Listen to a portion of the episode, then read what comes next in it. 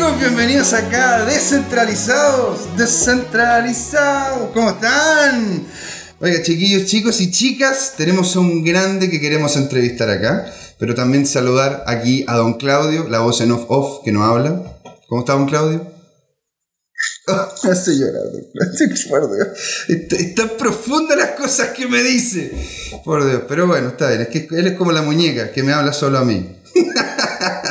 bueno, entonces, estamos con un grande que queríamos entrevistar hacía mucho tiempo, que era don Juan Llano, consultor especializado en regulación y cumplimiento legal. Aparte también consultor de empresas criptográficas de criptomonedas y todo lo que tiene que ver con transformación digital y, e innovación digital. ¿Cómo estamos, don Juan? Muy bien, muchas gracias por la invitación. Usted, en este momento no está, no está dentro del continente americano, está disfrutando en, otros lados. Estoy en Europa trabajando desde París, trabajando, medio trabajando, descansando desde París. Por Dios. Chuta, ayudándola a sentir. La, verdad que eh, la envidia, la envidia sana empieza a surgir. Está bien, está bien, gracias. Miren, este, la, nosotros realmente que los que estamos metidos en el ecosistema y conocemos justamente a las personas vinculadas con él, eh, ya lo conocemos, incluso lo seguimos en Twitter y también lo seguimos en el blog y todos los espacios en los cuales usted tiene, tiene comunicación. Ahora, hay muchas personas que no, no, conocen a Juan Llano, eh, siendo un latinoamericano en Estados Unidos vinculado con esta industria. Entonces, ¿cómo, cómo partió todo? Porque usted, usted era lingüista, o es lingüista. sí. ¿Te acuerdas de la cuando hablamos en Santiago? Es verdad. Bueno, debe haber cerca de 7 mil millones de personas que no me conocen, o sea, es, muy difícil no conocerme. Entonces, pero es verdad, estudié, yo empecé estudiando eh, dos cosas que hacía bien. Yo siempre seguí mis talentos naturales, uno era la música y otro era los idiomas. O sea, yo tenía oído, buen oído musical, tocaba el piano desde chico, empecé a estudiar música. Y después tenía el mismo oído, lo usaba para pronunciar bien los idiomas y me puse a estudiar idiomas y un momento me di cuenta de que no podía ser concertista, que me equivocaba mucho, que era muy nervioso, muy no, era para tocar en público, entonces me dediqué a leer.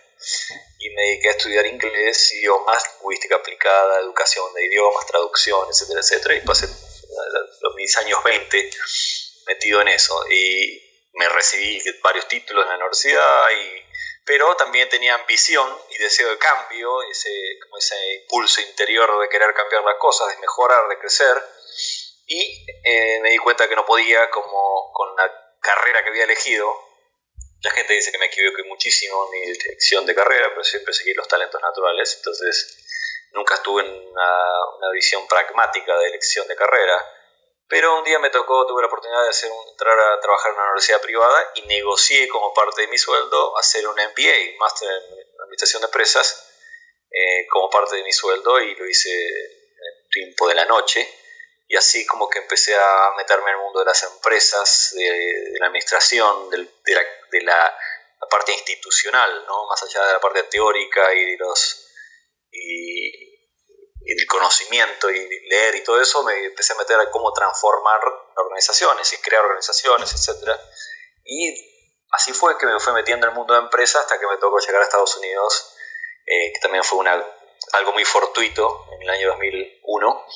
Eh, y empecé a trabajar en servicios financieros por casualidad en una empresa pequeña, una pyme de Manhattan, de New York, que hacía justamente envíos de dinero de Estados Unidos al resto de América Latina y desde España hasta América también. Es un mundo que muy, muy, poca gente conoce, pero eh, es un mercado enorme porque hay muchísima gente que trabaja, muchos trabajadores eh, que están generalmente los segmentos más bajos de la sociedad, que trabajan muchísimo, o sea, dejan sus familias, dejan sus países, son los trabajadores migrantes o inmigrantes nosotros en este momento tenemos muchos en Argentina o en Sudamérica, ustedes también lo deben sentir en Santiago, en Chile, gente que está sufriendo en otras geografías, en sus propias geografías, como los venezolanos, que tienen que irse de sus países. Entonces, eh, durante mucho tiempo en el siglo XX, la mitad del siglo XX, creería la, la, segunda mitad, mucha gente empezó a migrar hacia el hemisferio norte, desde Filipinas, China, Sudamérica, India,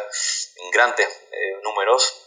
Y para hacer los trabajos que los locales y los, los, ciudadanos que estaban eh, tenían privilegios y acceso a los servicios y a, la educación no podían tomar más, servicios, simplemente trabajos de servicio. Entonces es un segmento muy interesante porque son los, los no bancarizados, los, los no privilegiados.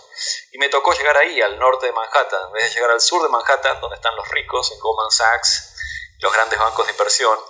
Me tocó trabajar en el norte de Manhattan y entonces aprendí la realidad de mucha gente que como nosotros, los sudamericanos, tenemos que luchar para trabajar mucho y acceder a los, a los, servicios. Entonces toda esa mezcla me dio mucho acceso y mucha conciencia de cómo funciona el mundo, cómo funciona la regulación, cómo funcionan los bancos, los, los, bloqueos, eh, las áreas de, obstaculización de acceso y todas esas cosas. Entonces me especialicé en, en remesas de dinero, pagos internacionales y en el cumplimiento legal que nada que ver con lo que había empezado 15 años antes de mi vida, pero ese fue el transcurso, el camino, y siempre fui explorando oportunidades, así que tratando de ayudar donde podía.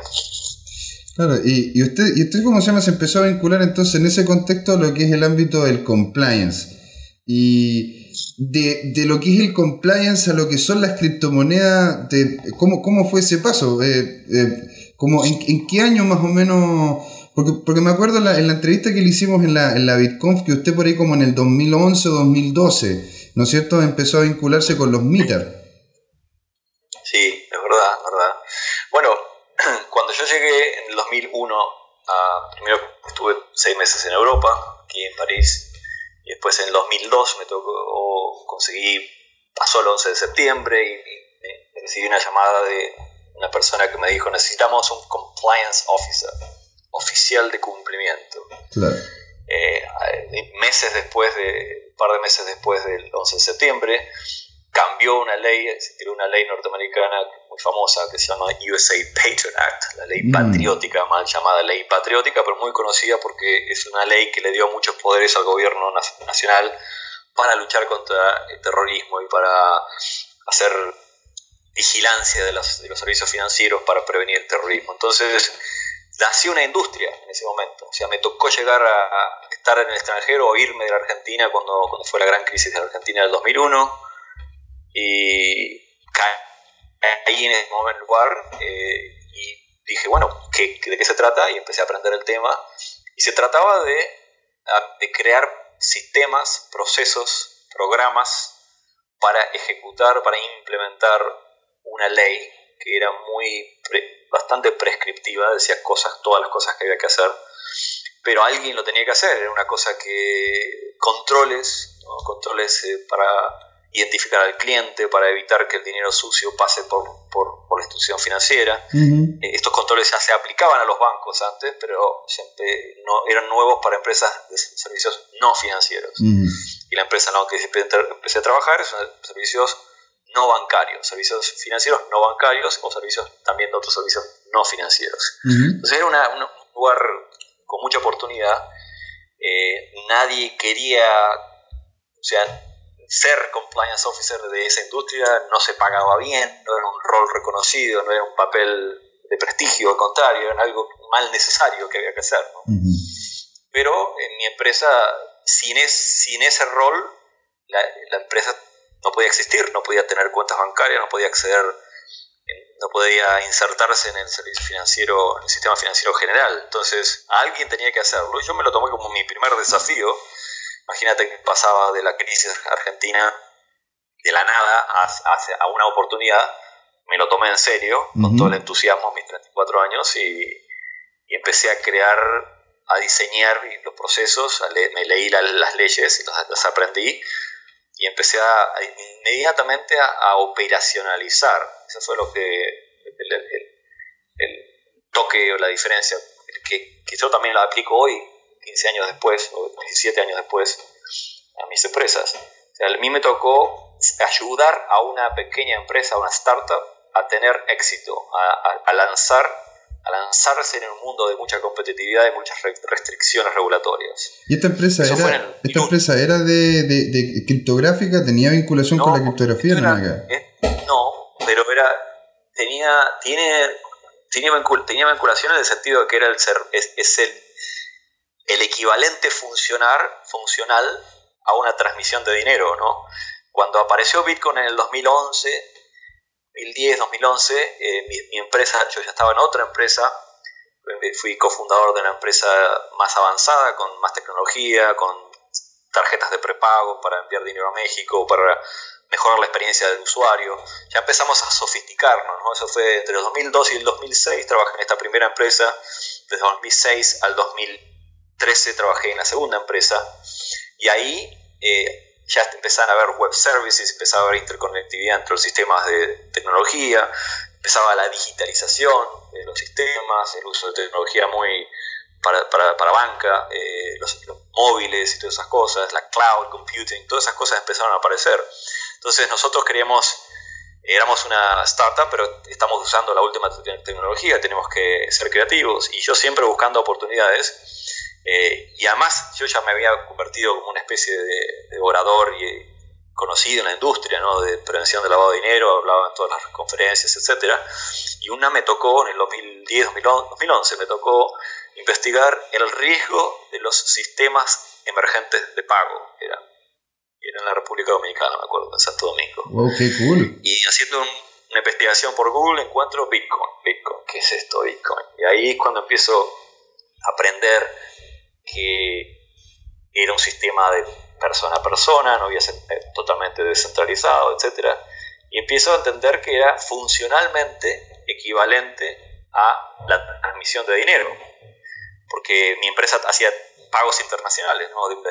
una persona que envía dinero desde un indio o un africano que está en Estados Unidos o un mexicano que está en Estados Unidos, trabajando, generando ingresos, y envía el, su dinero a su familiar en, en el país de destino, sí, sí. India hacia, hacia México. Entonces, el, el, el, e, era un sistema que eh, potencialmente era un reemplazo de, claro. de, las, de, las, de, las, sistemas de envío, de envío de dinero tradicionales. Entonces, lo vi como interesante eh, y empecé a investigarlo. Después empecé a dar cuenta, empecé a ir a los meetups, las reuniones. Uh, eh, no había eh, charlas como las de ustedes, no había...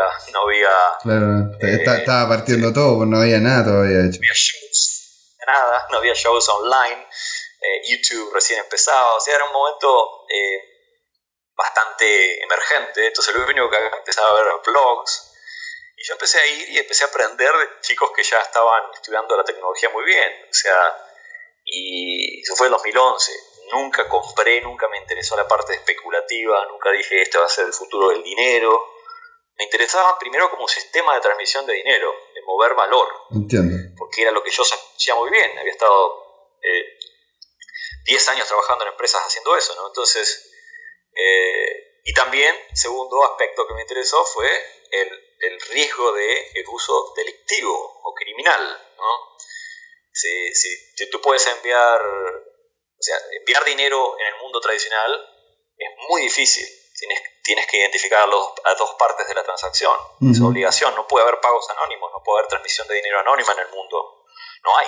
Claro. O sea, imagina, si tú envías 5 mil dólares de París a Santiago, yo tengo que ir a un banco, presentar mi documento, abrir una cuenta o claro. crear una cuenta cuyo, que tiene dueño, que se sabe quién es el dueño, etcétera, etcétera. Entonces, eh, uno cuando está dentro de los servicios financieros y conoce bien la operación y se encuentra con una tecnología como Bitcoin, dice, uy, pero esto es un cambio radical, es una, es, es como, eh, eh, primero que es el tema de la velocidad, de la, que sea totalmente digital, que sea de móvil a móvil o de billetera de aplicación a aplicación, que no tienes que identificarte para enviar 100 millones de dólares, entonces empiezas a decir, mmm, algo claro. pasa aquí.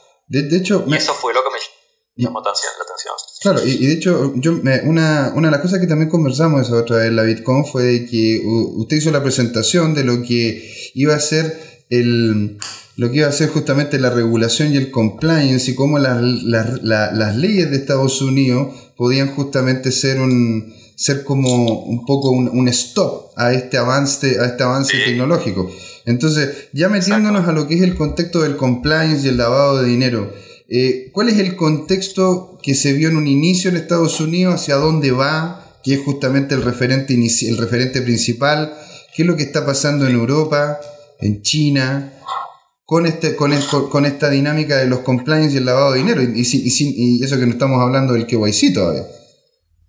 Sí, bueno, el, el KYC es un elemento que es parte de la, prevención del lavado de dinero, ¿no? Eh, ahora te lo explico, pero lo que es buena pregunta la que me haces porque el primer, hay una, ha habido un cambio de foco en, los reguladores en el mundo. Mm. Entonces, cuando yo encontré Bitcoin en el 2012, que ya ahí propuse hacer esa, esa, me di cuenta que nadie hablaba de regulación, nadie hablaba de, de, qué tipo de actividad se estaba realizando con Bitcoin. Mm. Y yo fui, levanté la mano en un meetup, dije, discúlpenme, pero eh, este servicio, esta tecnología, este producto es una actividad altamente regulada desde hace muchísimos años en el mundo. No solamente en Estados Unidos, sino en el mundo. Todos me miraron, pero ¿qué está hablando este? Y, entonces les propuse, mire, si quieres, hacer, les hago una presentación de una hora y les demuestro que este servicio está regulado, nació regulado, o sea, por la ley. Y así fue.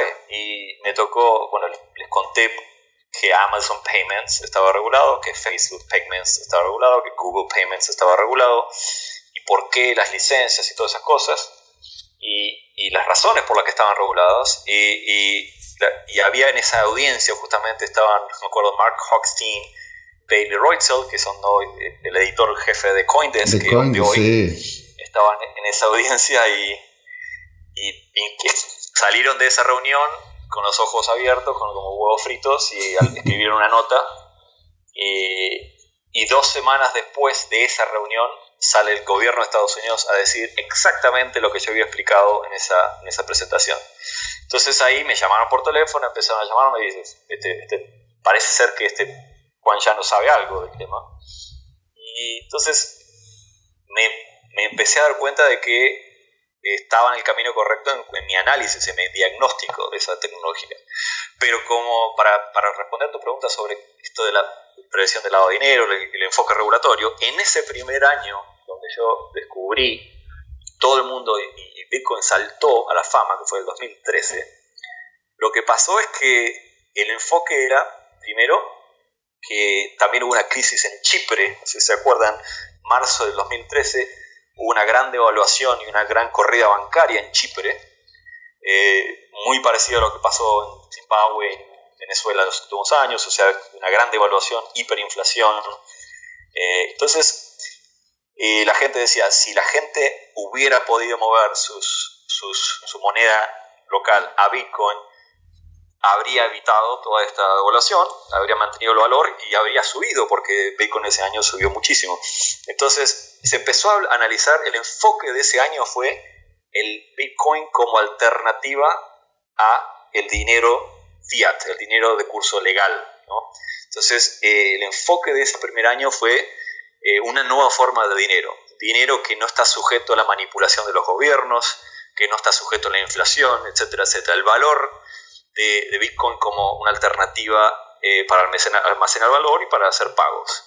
Y inmediatamente ese año, año también pasó un par de acciones, eh, había una, eh, una, una, entidad delictiva, Liberty Reserve, Eagle, había habido casos de, acciones del gobierno contra criminales y también había un enfoque sobre la parte delictiva, o sea, eh, tratemos de que no se use este, este nuevo forma de dinero electrónico para el delito. Entonces, el primer año fue eh, la parte de un sistema monetario alternativo y el, em, emergentes preocupaciones sobre el posible uso delictivo del Bitcoin. Ese fue el primer año, 2002-2013.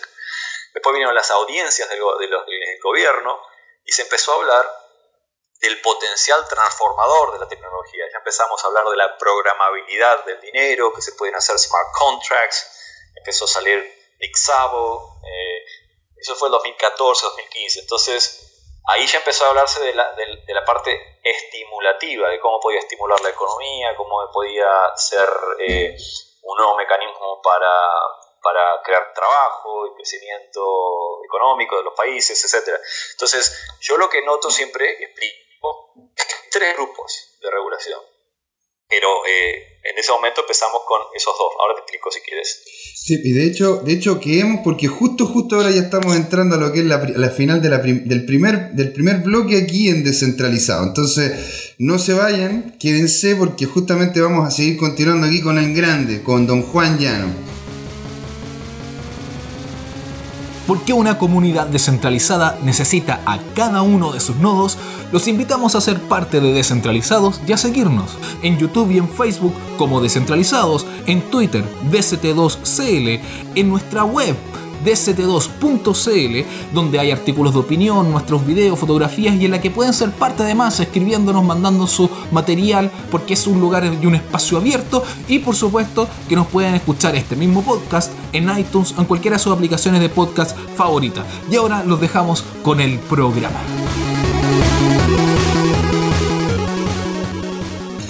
Chicos, volvemos acá. La segunda parte, la segunda patita aquí en el... Estamos ya en el bloque 53, ya llevamos 53 capítulos, don Claudio.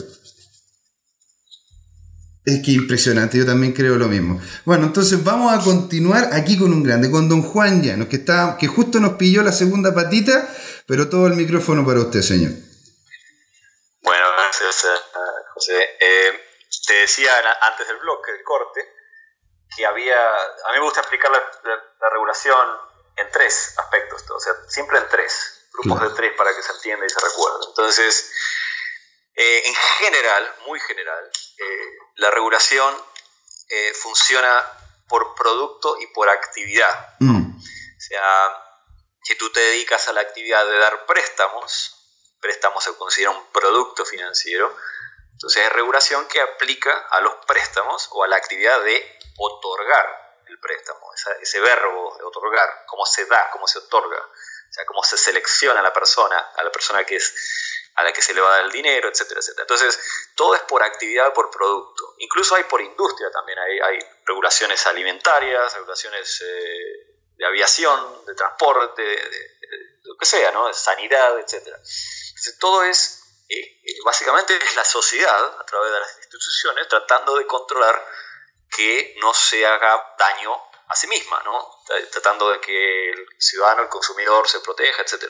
Entonces hay objetivos de políticas públicas que son generalmente tres, y acá vienen mis tres, ¿no? Son generalmente objetivos de política eh, prudencial, es uno de cuidar al consumidor, que no se caiga el sistema, que no se caiga, que, haya estabilidad en el, en el sector, ¿no? en el mercado, eh, todo lo que sea protección al inversionista, protección al consumidor, seguridad, etcétera, etcétera, seguridad, ciberseguridad, etcétera, etcétera. Todo eso es parte prudencial. Después hay otro grupo de reguladores que generalmente que se dedican a la parte estimulativa de la economía, ¿no? Cómo hacer para generar empleo, para crear desarrollo económico, etcétera, etcétera. Eso le llamo yo estimulativo. Y ahí incluso está la parte fiscal, los, los impuestos, ¿no? Porque sin, sin, sin la captación de, de recursos, no se puede hacer la distribución de recursos, ¿no? Entonces la gente, el ciudadano paga el impuesto y cómo se redistribuyen los impuestos afecta muchísimo a la economía. Las políticas monetarias también son estimulativas, etc. Entonces hay una parte, son distintos tipos de regulación. Una es de cuidado, a ver, seamos prudentes, ¿no? Y otra es a qué podemos hacer para crecer, ¿no? Y el tercero, el tercer tipo de grupo de, de reguladores o de tipo de regulación es la parte punitiva, o sea, lo que llamo la, policía. Que ahí donde una vez que tú, que, ya, que tú rompes, quiebras una, una norma o te mandas alguna, eh, viene alguien y hay una consecuencia. Debería haber una consecuencia, ¿no? Por ejemplo, actuar con negligencia, actuar con dolo, eh, eh, cometer un delito, o sea, por hacer algo mal, ¿no? No, no, no, no tener precauciones, etcétera, etcétera. Entonces, eso es general como para entender el mundo de las regulaciones. Siempre ver. Entonces, yo lo, en mi parte es mi, de mi trabajo de, de, consultor es entender dónde está parada la empresa, en qué situación está el mundo. Tú me preguntabas antes sobre China, el mundo, Europa. Estados Unidos también, sobre todo por las regulaciones nuevas que están quieren sacar. Claro, entonces eh, hay que entender que hay una dinámica muy grande en el mundo constantemente este, este, y hay una especie de conflicto incluso, porque si tú dices, si tú vas a la regulación de prevención del lavado de dinero, casi todo es restrictivo, casi todo es no se puede hacer esto, no se puede dar, no se pueden hacer transacciones anónimas, por ejemplo. No se puede enviar más de cierto dinero eh, porque eh, hay riesgo de que se esté lavando dinero. Entonces siempre son restricciones las que se ponen en la parte, la parte punitiva. ¿no? Y son eh, controles que opuestos a lo que sería estimulación. Vos si, estás del lado de la estimulación, vos querés crecer, querés hacer más, no menos. ¿no?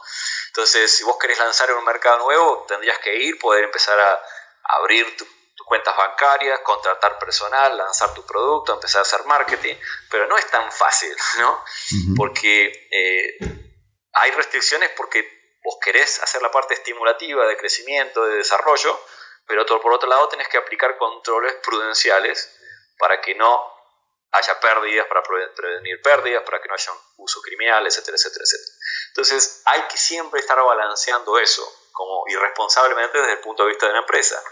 Entonces alguien tiene que estar pensando en esos riesgos regulatorios de compliance, etcétera, y ahí yo, cuando yo vengo y les enseño metodologías y formas de hacer a las empresas para crecer con seguridad, sin mandarse eh, sin, demasiados riesgos innecesarios. Entonces, ¿Y, esto, y esto eh, vinculado con, el mundo criptográfico, con, las criptomonedas, con las empresas que tienen que están haciendo sus emprendimientos en base a, blockchain. Este, ¿qué, nociones, ¿Qué nociones se tienen que tener para Estados Unidos, para Europa, para China? Este, más, que nada vinculado con, la, con, la, con las limitaciones legales que se están implementando también allí.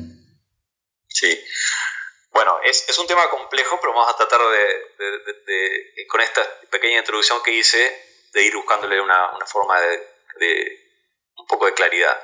Por ejemplo, Estados Unidos es una jurisdicción de altísima sofisticación, ¿no? Es el país más desarrollado del mundo, tiene, si más, más el, el poder número uno del mundo en este momento.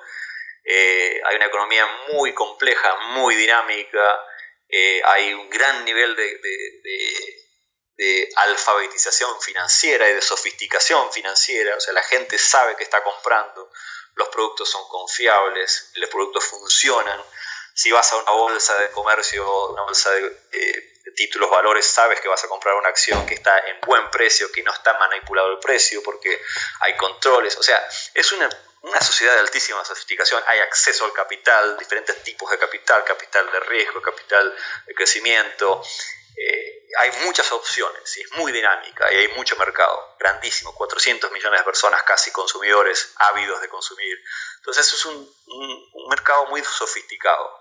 Ellos tienen muchísima regulación de todo tipo. Estados Unidos es una de las sociedades más reguladas del mundo en todo, todo, prudencial, eh, estimulativo, fiscal, tiene mucha sofisticación, entonces hay que conocer mucho la regulación. Hay muchos requerimientos de licencias, tú no puedes lanzar un producto sin tener una autorización previa a lanzar el producto. Mm. Por eso es que tú tienes que, si entras al mercado norteamericano, si le vendes a un consumidor norteamericano desde cualquier parte del mundo, tú tienes que saber que tienes que cumplir con la normativa de la, del lugar del consumidor, no de donde tú estás. Entonces es algo que no sabe la gente. La gente lanza una empresa en en, Australia empieza a venderle a los norteamericanos y cree que, puede, que tiene que cumplir con la ley de Australia nada más. O con la ley de Singapur. No, hay que cumplir con la ley de Estados Unidos si tus clientes están en Estados Unidos. O con la ley de Europa si tus clientes están en Europa. Entonces, ese es un gran tema. Tú tienes que tener, tener estar pensando dónde están tus clientes para cumplir con la normativa de eso, de, de, ese país.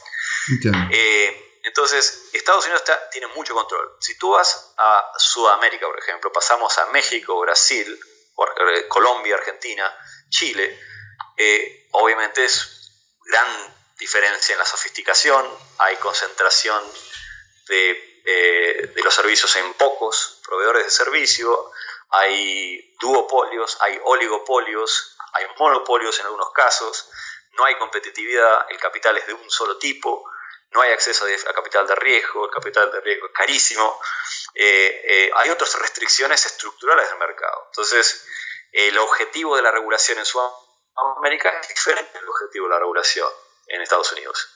Y generalmente es proteccionista, yo ya lo he dicho muchas veces.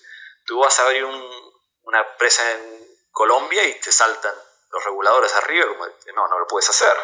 ¿Por qué? Porque tienes que ser banco para hacer lanzar este producto. Entonces te obligan a ser banco te obligan a hacer a, tener, a, tener, ciertas licencias, cierta capitalización, etc. Pasa en todo el mundo, pero me parece que es mucho más difícil innovar, crear fintechs y startups en países de menos sofisticación como en Sudamérica. es medio eh, paradójico, pero es así. Entonces, que por ejemplo, México acaba hace un año y medio, lanzó la ley, un año, de la ley FinTech. Y la ley FinTech es prácticamente, yo tengo clientes que están sacando la licencia en México y hay las instrucciones para aplicar la licencia en 186 páginas. Las instrucciones tienen 186 páginas. O sea, no deja de mientras Que la instrucción, mientras que la instrucción para la BitLicense tiene 12. ¿Cómo hacer? Si, tú vas a sacar la licencia. a creer. ¿Ya? Si tú vas a sacar la licencia en una de las 10 economías del mundo, que es el estado de Nueva York, el estado de Nueva York posiblemente sea la economía número 10 del mundo, claro. eh, delante de muchos países, tú tienes que sacar, hacer 12, leer 12 páginas y cumplir con 12 páginas de requisitos. En México tienes que cumplir con 186 no te puedo creer, qué increíble. Entonces, o sea, que esto hace, hace, que todo sea mucho más difícil, pues. totalmente. Exacto. Entonces ahí tienes prueba de que esa ley fue escrita no para estimular la economía, sino para proteger al anterior, al, sistema anterior. Mm. Entonces, eh, eh, eh, tiene la percepción de que se está haciendo una, una, medida estimulativa para crear una ley fintech para servicios alternativos, pero, la pero eficaz, en efecto, en, realidad, es, es, una, es, un obstáculo muy grande al crecimiento y a la, entrada de nuevos, de nuevos proveedores de servicios. Entonces, ese es un ejemplo. Eh, otro ejemplo es el cierre de cuentas bancarias. Eh, cuando tú eres un... ustedes lo han sufrido mucho en Santiago. Tú, eres un cambiador de cripto y no, o sea, no, no, puedes abrir una cuenta bancaria o si la abres te la cierran. Pasa en Brasil, pasa en muchos países del mundo. Entonces, básicamente son los proveedores de servicios financieros los que ofician de regulador, ¿no? Indirectamente. ¿Por qué? Porque no hay claridad regulatoria, nadie se puso a pensar que estos servicios nuevos que están saliendo con las blockchains pueden ser equivalentes a los servicios internacionales, a los servicios de remesas, etc. Entonces, eh, han sido olvidados por los, por creadores de políticas, los entonces, el que ejerce la regulación y el control es el, proveedor de servicios financieros bancario. Entonces, eso es algo que está pasando en muchas partes del mundo. Ante la ausencia de regulación, ante la falta de claridad, eh, el banco es el que oficia de regulador. Mira, te entiendo. Eh, bueno, en China, por ejemplo, un ejemplo en China es que hay prácticamente temor a la pérdida del control del Estado, de, la economía. Entonces, eh, la primera reacción de China en el 2013 y varios años después, etcétera, es la prohibición total, ¿no? o la declaración de algo ilegal o un, digamos, envían los, los abuesos a controlar los inspectores a ver y a cerrar y eso hace otra jurisdicción. Uy, ahí te, ahí te perdimos, ahí te perdimos un poco, Juan. ¿Podrías repetirlo, por favor, lo último? Sí, creo que estaba diciendo que hay, hay eh, controles, o sea, cada jurisdicción reacciona de acuerdo a sus intereses, a, su, a sus uh, temores, incertidumbres y ah, dudas. y China, por ejemplo, ha reaccionado generalmente con temor a perder el control de la economía, de este, del control monetario, el control del monopolio del Estado. Y entonces, cuando apareció cripto y Bitcoin, se dieron cuenta de que podía ser, uy, hay una alternativa para enviar dinero, hay controles de capital, entonces ahora yo puedo, no puedo controlar las fronteras del dinero porque ahora hay un mm. sistema internacional eh, que no tiene jurisdicción, tú puedes enviar dinero digital a cualquier parte del mundo. Entonces, y, y como la tecnología crece sin, por internet y con las blockchains eh, naturalmente por el interés del mercado, no hay, hay cosas que no se pueden controlar. Mm. Entonces lo que para mí está pasando es que eh, están muchos eh, gobiernos están desorientados, no saben qué hacer, están esperando a ver si esto se hace grande o si se muere. Entonces, que, ah, estoy casi seguro que algunas naciones dicen, bueno, ¿para qué preocuparnos ahora si esto es muy pequeño? ¿no? Mm. Eh, preocupémonos, de cambiar las leyes o de regularlo cuando sea grande. Eh, entonces, la actitud es esperar y a ver qué pasa. Y en otros países, que son los países más vivos, más, más sofisticados, como Estados Unidos, Europa, ya están planificando cómo eh, atacar esos tres, aspectos que hablamos antes, la parte prudencial, la parte estimulativa y fiscal y la parte de, policía. Entonces, eh, ya hay controles de policía muy grandes, eh, KYC, conocimiento al cliente, los pagos no pueden ser anónimos, tú puedes enviar cualquier, puedes usar criptomonedas para enviar dinero, pero tienes que identificar siempre al cliente. Entonces todas las monedas que, que estimulan la privacidad o que esconden el usuario mm. van a tener problemas. Claro, como eh, Dashcoin y otras más, ¿cierto? Claro. Ahora, una, una consulta, si, si, si uno llegara aquí a los chicos que nos están escuchando, a las chicas que nos están escuchando y, y dijeran, ok, tengo el interés de crear una empresa, en base a lo que es compliance y para evitar el lavado de dinero, ¿dónde yo podría hacerlo de mejor manera? ¿Lo hago en Latinoamérica? ¿Lo hago en Estados Unidos? ¿En China? ¿En Europa? ¿Cuál es el contexto que me permitiría a mí desarrollarme de mejor manera, dentro de, pero con un contexto de compliance limpio y ordenado para poder desarrollar mi emprendimiento? Bueno, para, hay, es una buena pregunta, pero es muy difícil de contestar porque tú puedes estar, tienes que pensar en tu mercado, tú tienes que proteger tu plan antes de crearlo. O sea, tú tienes que crear un producto viable, un mm. proyecto viable. Entiendo. El proyecto viable es el proyecto en el que se vende el producto. No hay otra. O sea, tú puedes crear, puedes pasar el tiempo que está pasando mucho en Sudamérica. Yo veo que hay, hay muchos, eh, digamos, competencias para fintech, para emprendedores y fondeos de proyectos. No sirve para nada, o sea, porque no piensan estratégicamente desde el punto de vista del consumidor. Que mm. pensar en el punto de vista de tu mercado. ¿Qué problema estás resolviendo? Y si ese problema amerita que tú crees una empresa para resolverlo. Mm. O que crees una alternativa para resolverlo. Entonces, eh, hay gente que está convencida de que se puede hacer eh, transmisión de dinero con, con, Bitcoin y blockchain mucho mejor que por el sistema bancario. Y por lo tanto lo está haciendo. Pero una vez que tomas la decisión y tienes la convicción de que hay un mercado grande, que puedes resolver el problema de los costos, o sea, reducir los costos, tú tienes que pensar dónde va a estar tu consumidor, dónde va a estar el enviador y dónde va a estar el receptor del dinero. Mm. Y ahí es donde tienes que empezar a pensar en la regulación. Si el enviador está en el país más desarrollado, posiblemente Estados Unidos o Europa, vas a tener que cumplir con la normativa de Estados Unidos y Europa, donde se origina el pago y seguramente va a haber obligaciones en el pago del destino también. Claro. Porque el destino tiene que, tiene que haber controles. Entonces, eh, para mí, todo depende del producto que elijas y del mercado y del segmento al que vayas. Por ejemplo, eh, las billeteras digitales. Si simplemente quieres criptográficamente permitir un acceso a las, a las criptomonedas, casi todos los países sudamericanos son bueno para eso porque no hay controles, no hay, excepto la ahora en México con la ley fintech que te obliga a tener la licencia de fintech. Claro. Eh, tú podrías operar sin licencia, pero el mercado está interesado el mercado en tener Bitcoin, es suficientemente grande, eh, le gusta a la gente tener una moneda, un balance digital de cripto, ¿le interesa? ¿Sí o no? ¿Qué grande? ¿Cuán grande es el mercado? Entiendo. Eh, ¿Va a crecer o no va a crecer? Entonces, porque la inversión viene cuando hay grandes mercados, objetivo, y cuando hay grandes tasas de crecimiento, posibilidades de crecimiento. Entonces, tú tienes que ver, de primero tienes que preguntarte las partes, los, lo que se llama business fundamentals, o sea, la parte comercial fundamental del negocio. Y en mm. base, con base a eso, en eso, tú tienes que tomar decisiones después de cómo hacer la regulación, cómo cumplir con la ley. O sea, yo, por más que vendo servicios que son de, básicamente de, cumplir con la ley, mi objetivo principal es que la empresa tenga éxito. Mm. ¿Entiendes? Si no, ¿para qué estás? La mayoría de los abogados y gente, competidores míos, lo único que les importa es cobrar el proyecto. No le importa si la empresa tiene éxito o no. Con tal de cobrar, ya vendrá otro. Me parece una actitud muy mala. No, es deleznable esa actitud. Aparte, una, Por eso te digo. y, la, y, yo lo, y hablando justamente lo que, del ecosistema. Porque soy emprendedor y porque me interesa crear, estimular alternativas. Por eso tengo pocos clientes.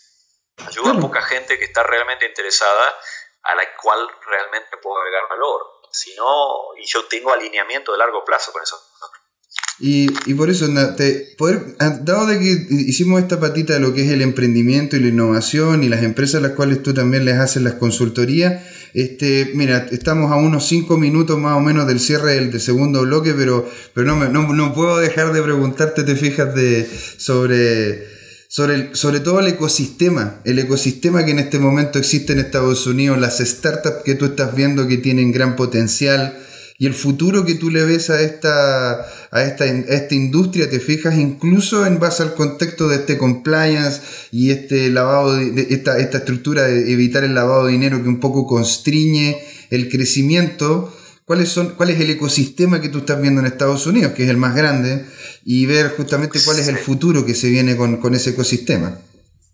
Primero que lo que estoy viendo es que hay ecosistemas transnacionales, te diría. Mm. hay, yo no creo que estén que estén muy eh, enfocados o, acotados territorialmente o jurisdiccionalmente. Yo no creo eso. Entiendo. O sea, obviamente, eh, si hay gente en Estados Unidos o está basada en San Francisco, Nueva York, los lugares obvios, es porque hay fondeo, hay capital, hay, hay mm. oportunidades, hay, infraestructura de desarrollo, ¿no? Pero tú también tienes equipos increíbles en Buenos Aires. Tienes gente haciendo infraestructura eh, pero muy, muy bajo. O sea, otra cosa que tenemos que entender son las diferentes capas de la industria, de la tecnología. Mm. La industria de blockchain, de Bitcoin y blockchain es muy infra, muy debajo, muy, muy, muy primitivo como, como, como, como estructura. Se necesitan construir muchísimas cosas, servicios adicionales, capas adicionales, controles adicionales, para que la última capa, la número 8, la, la 9 arriba, es, sea la interfaz del consumidor final, el usuario que va a tener confianza en que va a estar funcionando, que no se va a romper, que no va, que no va a ser vulnerable al abuso, etcétera, etcétera. O sea, recién estamos en la, la capa 1 y 2, y 3, te diría, pero falta muchísimo desarrollo. Entonces, yo veo que hay ecosistemas de infraestructura en muchas partes del mundo. Generalmente son los países donde hay más acceso a capital y más facilidad. En Argentina yo creo que hay un gran talento muchísimos ingenieros de primer nivel haciendo cosas de infraestructura increíbles. Ahí está Jorge también haciendo con Rootstock todo lo que tiene que ver con Bitcoin, con los sidechain, ¿no? En realidad está muy, muy power. Está Zeppelin, Zeppelin Solutions. Zeppelin, extraordinaria. Eh, son chicos que están haciendo infraestructura de nivel, o sea, de utilidad y de uso global, pero mm. en esos lugares porque es, tienen han fondeado, se han fondeado bien, se han estructurado bien, tienen acceso al capital, hay costos bajos de operativos, o sea, se puede operar bien sin, mucho consumo de quemar el capital rápido. Entonces hay, hay ambientes donde son más propicios, es más, propicio hacer esto. Singapur, por ejemplo, es muy... Tú te entras a Singapur con un proyecto y te dan 500 mil dólares para, para, para, hacerlo, ya te lo subsidian el primer día. Ya claro, nos vamos para allá entonces. ¿Qué estamos haciendo? Entonces hay... Eh, bueno, pero lo, que a mí me molesta es que no se, no se haga eso en nuestros países. Que no haya un fondo de innovación en Santiago, en Buenos Aires, en, Río, San Pablo, donde que, la, que, se estimula desde el gobierno, donde está el, digamos, el, objetivo de desarrollo económico de la nación, la creación de empleo, que, no, que no haya políticas públicas de desarrollo para el emprendedor me parece patético y que tiene que obviamente estar acompañadas con, con regulación favorable y con permiso para, para equivocarse y, claro, y, una, de obtener. Y algo fácil de leer, 12 hojas, no 180 y tantas páginas. Exactamente, hermano, exactamente. O sea, no puedes, eh, no puedes pretender estimular la regulación con, con 186 páginas. Y también lo que pasa, lo que pasa con eso, con la, con la regulación extremadamente prescriptiva como la de México, es que se crea un ambiente de eh, se, osifica muy rápido, se burocratiza demasiado rápido eh, la innovación y el emprendimiento. Y no, pasa nada al final.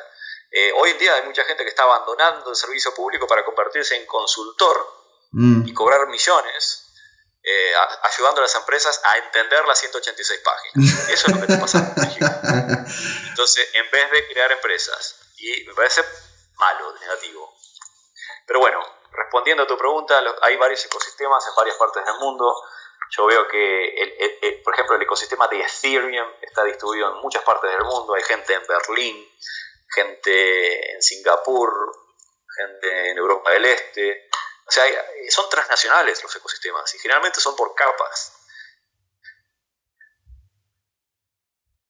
Ah, ah, ah, eh, expertos en matemáticas, ingeniería muy, muy importantes. Entonces, generalmente los chinos, los indios, eh, los ucranianos son buenísimos para todo eso. Y entonces hay gente de todas las ciudades del mundo en esos lugares tratando de innovar en diferentes capas. En cuanto a la usabilidad, o sea, la interfase con el consumidor, eh, hay en muchas partes del mundo, hay empresas en Israel buenísimas, etc. está distribuido por todo el mundo. Mira, y bueno, ya estamos, ya nos estamos acercando justamente a la parte, a la parte final ya del programa. Entonces queríamos entregarte a ti unos segundos, un minuto, para que puedas decir a la gente que nos está escuchando, este, un poco una visión del futuro, un cortito, así un minuto, dos minutitos, la visión del futuro y bueno, también cómo nosotros te podemos contactar, cuáles son, cuál es tu Twitter, cuál es tu Facebook y, también todos los lugares donde podría llegar y las personas interesadas poder, poder acercarse a ti. Entonces el futuro y lo que son los contactos, Juan? Bueno, bueno para mí el futuro va a ser indudablemente va hacia la digitalización y a la tokenización y al uso de blockchains y sistemas distribuidos. No hay duda. Hay señales de mercado ya. Cuando Samsung la semana pasada lanzó el teléfono con la posibilidad de tener eh, guardar claves privadas en tu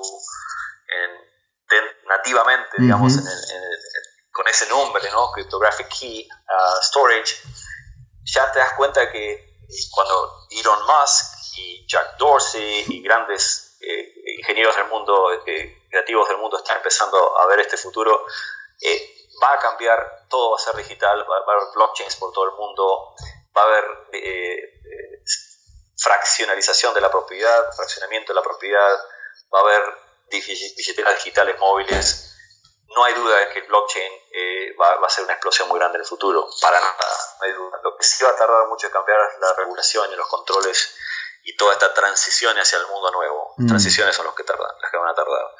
Pero entonces, eh, eso es, y para generalmente yo ahora estoy en un momento de, eh, no dejé de escribir, antes escribía mucho, o escribía más, pero Tenía un, tengo un blog que se llama Contrarian Compliance o blog de Juan Llanos en español, blog de juanllanos.com.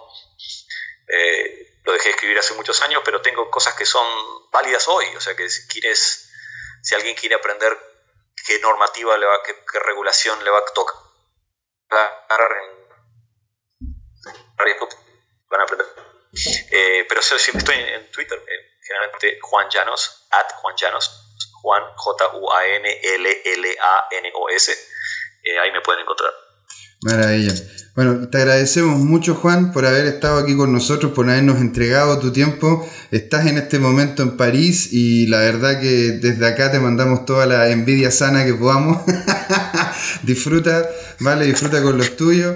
Y bueno, también le agradecemos a todas las personas que nos están escuchando. Agradezco también a don Claudio aquí que siempre está, siempre está detrás de la, detrás de Bambalina. Aquí José Miguel. Me sorprende la elocuencia, la elocuencia de Claudio, extraordinaria. Es impresionante, o sea, yo, de repente, por eso le dejo los espacios para que hable nomás. Eh, extraordinario. Ha sido un placer conocer Claudio. Eh, y José, un placer, gracias a, gracias a ustedes por la invitación. Eh. Muchas gracias.